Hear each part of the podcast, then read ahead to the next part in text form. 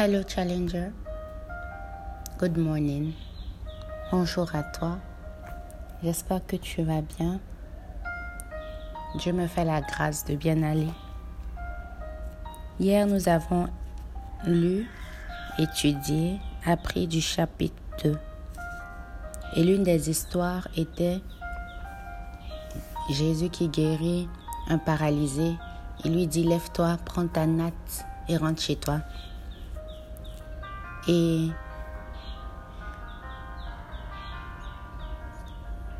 je vous ai expliqué que si tu as une paralysie, quel que soit ton niveau de paralysie, mentale, physique, spirituelle, financière, Jésus te disait comme cet homme, lève-toi, prends ta natte et rentre chez toi.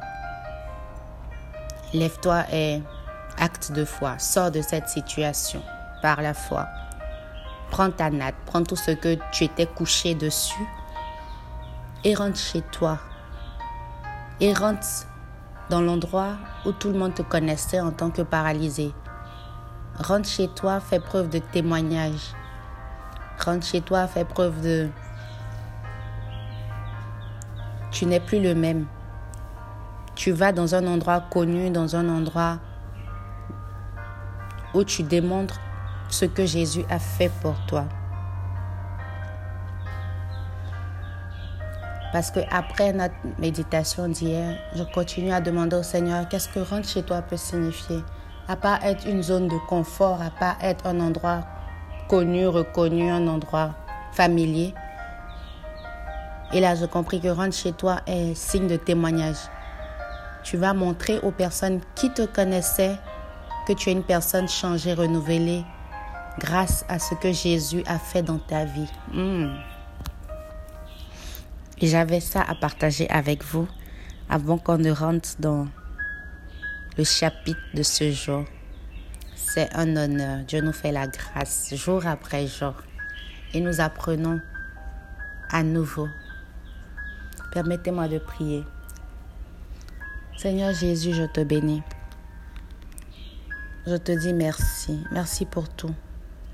Ce que tu fais dans le visible et dans l'invisible pour nous, Père, nous avons juste un cœur reconnaissant en ce jour et en cette saison pour te dire merci. Merci pour tous les combats.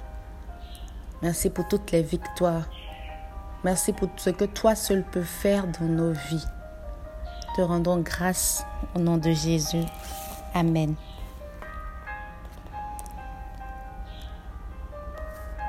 Le verset 1 introduit Jésus qui guérit un homme le jour du sabbat. Ensuite, Jésus retourna dans la synagogue. Il y avait, désolé, il y avait là un homme dont la main était paralysée. Les pharisiens observaient attentivement Jésus pour voir s'il allait le guérir le jour du sabbat, car ils voulaient l'accuser. Jésus dit à l'homme, dont la main était paralysée, Lève-toi. Devant tout le monde.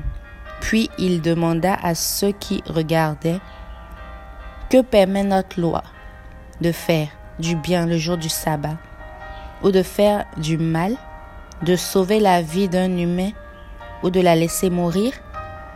Mais il ne voulait pas répondre. Jésus les regarda tous avec indignation. Il était en même temps profondément attristé qu'il refuse de comprendre. Il dit alors à l'homme, avance ta main. Hmm. Il avança et sa main redevint saine. Les pharisiens sortirent de la synagogue et se réunirent aussitôt avec des membres du parti d'Hérode pour décider comment ils pourraient faire mourir Jésus.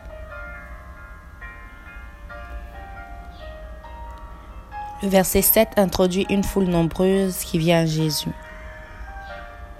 Jésus se retira dans Jésus se retira avec ses disciples au bord du lac de Galilée et une foule nombreuse le suivit. Les gens arrivaient de Galilée et de Judée, de Jérusalem, du territoire d'Idumée, du territoire situé à l'autre côté du Jourdain et de la région de Tyr et de Sidon.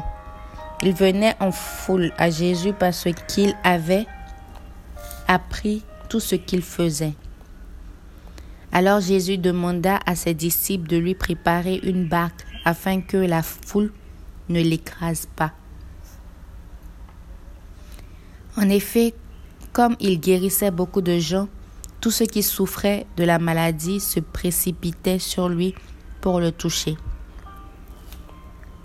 Et quand ceux que les esprits mauvais tourmentaient le voyaient, ils se jetaient à ses pieds et criaient Tu es le Fils de Dieu. Mais Jésus leur recommandait sévèrement de ne pas dire qui il était. en Matthieu aussi, nous avons vu où les esprits reconnaissent qui Jésus est. Et la question que nous nous sommes posée est, les esprits attestent que Jésus est le Fils de Dieu. Les esprits mauvais confessent qui il est. Et nous les hommes.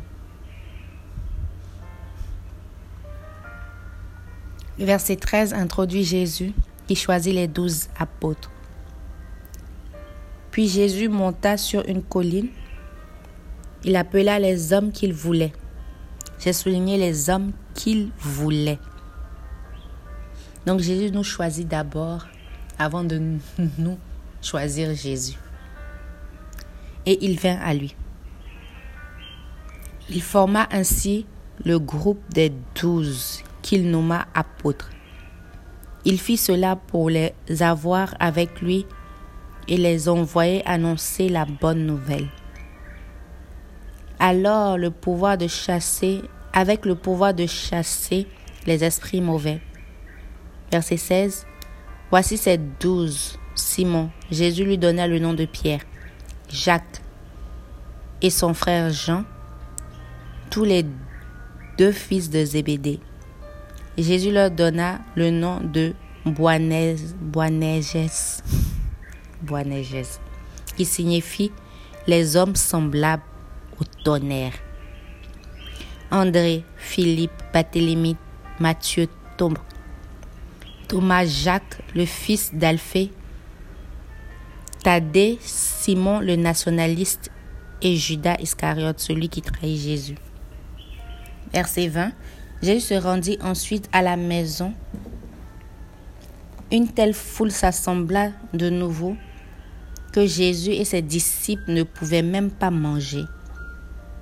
Quand les membres de sa famille apprirent cela, ils se mirent en route pour venir le prendre, car il disait, il a perdu la raison.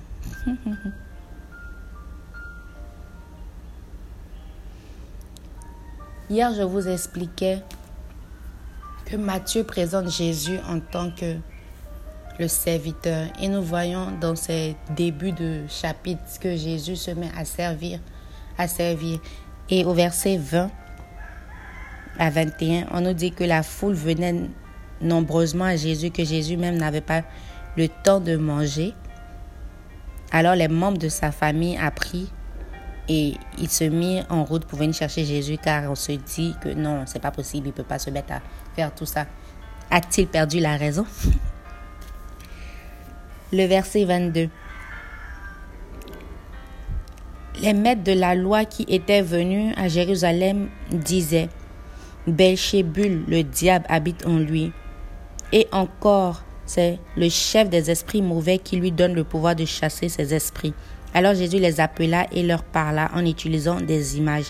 Comment Satan peut-il se chasser lui-même? Hmm, Très bonne question. Si les membres d'un royaume luttent les uns contre les autres, ce royaume ne peut pas se maintenir. Et si les membres d'une famille luttent contre eux, contre les autres, les uns contre les autres, cette famille ne pourra pas se maintenir. Hmm, si une famille lutte les uns comme les autres, elle ne pourra pas subsister. Si donc Satan lutte contre lui-même, s'il est divisé, son pouvoir ne peut pas se maintenir, mais prend fin. Personne ne peut entrer dans la maison d'un homme fort et s'emparer de ses biens s'il n'a pas d'abord ligoté cet homme fort, mais après l'avoir ligoté, il peut s'emparer de tout dans sa maison. Je vous le déclare, c'est la vérité. Les humains pourront être pardonnés de tous leurs péchés et de toutes leurs insultes qu'ils auront faites à Dieu. Mais celui qui aura fait insulte au Saint-Esprit, nous revoyons ce verset, mais celui qui aura fait insulte au Saint-Esprit ne recevra jamais de pardon, car il est coupable d'un péché éternel. En Matthieu, nous avons vu que Jésus disait, si nous faisons insulte à Dieu, ou même à Jésus, nous pouvons être pardonnés, mais celui qui fait insulte au Saint-Esprit ne recevra jamais de pardon. Hmm? Jésus leur parla ainsi parce qu'il déclarait, un esprit mauvais habite en lui. La mère et les frères de Jésus arrivaient alors. Ils se tinrent dehors de la maison et lui envoyaient quelqu'un pour l'appeler. Un grand nombre de personnes étaient assises, assises autour de Jésus et on lui dit, écoute, ta mère, tes frères, tes sœurs sont dehors et ils te demandent. Jésus répondit, Qui est ma mère et qui sont mes frères? Puis il regarda les gens assis en cercle autour de lui et dit, Voyez, ma mère et mes frères sont ici, car celui qui fait la volonté de Dieu est mon frère, ma sœur ou ma mère. Hmm. Ainsi prend fin le chapitre 3.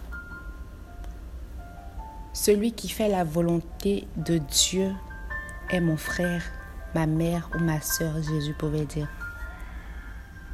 Challenger je nous exhorte. Exhorte à faire la volonté de Dieu. Exhorte à suivre Jésus sans hésitation. Je nous exhorte à agir par la foi, quelles que soient nos circonstances.